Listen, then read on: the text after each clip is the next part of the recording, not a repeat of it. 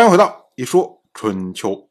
鲁国第二十二任国君鲁武进入在位执政第五年，韩起回国的时候，郑国的国君郑家在虞慰劳他，就韩起推辞，不敢相见，这是符合礼数的。因为依照当时的礼数，大夫不敢受国君的交劳。那我们想，哎，之前楚国的令尹米皮和莫敖、屈生两个人。去晋国迎亲的时候，他们怎么就敢接受郑家的交劳呢？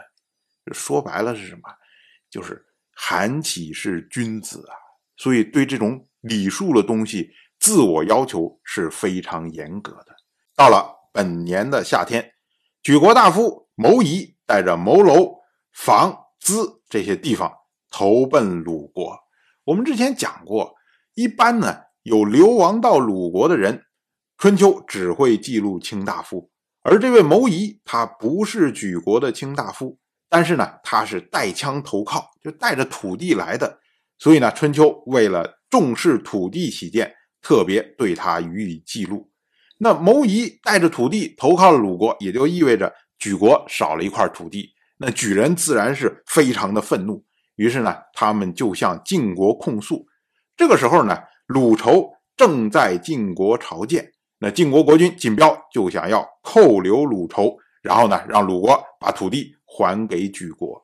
可是呢，晋国大夫士鞅他说不可以，别人来朝见我们，我们扣留他，这显得好像是让他来朝见是为了诱骗他，讨伐不出动军队，却靠诱骗的手段达到目的，这是懈怠的行为。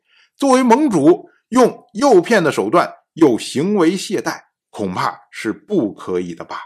请放他回去，有机会的时候再出兵讨伐。那金彪一听呢，哎，觉得好像也有道理，因为他本来也就是为了图省事儿嘛。于是呢，就允许鲁仇回国。到了本年的秋天七月，鲁仇从晋国回到了鲁国。我们要说啊，鲁仇在位期间呢，一共去晋国七次，被扣留不遣归一次。到黄河就返回来，也就是没去成，是五次，唯有这次是礼成而归。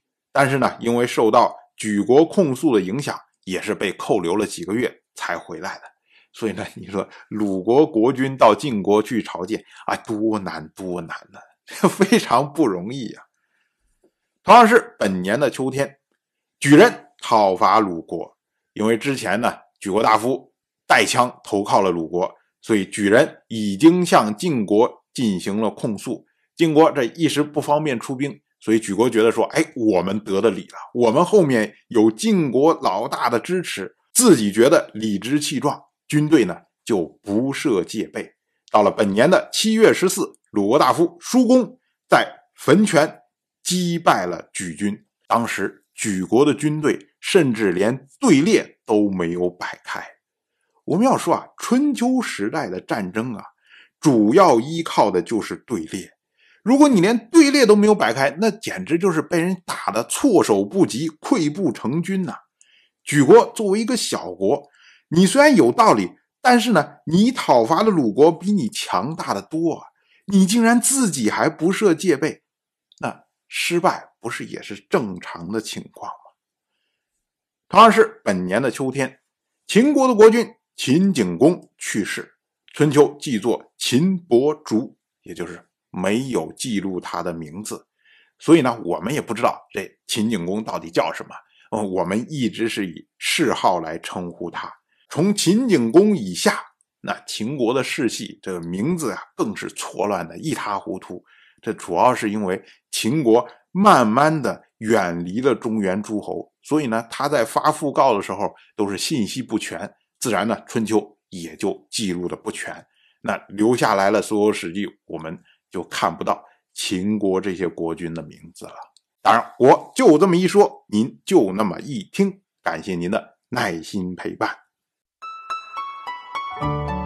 一说春秋的第一本图书《惊泽》已经正式出版，《惊泽》收录了从春秋开篇到郑国国君郑务生去世的春秋故事，加上多篇的番外回声以及年表、人物关系图、春秋经原文等辅助内容，方便大家和音频参照阅读。有兴趣的朋友，快去公众号“一说春秋”看看吧。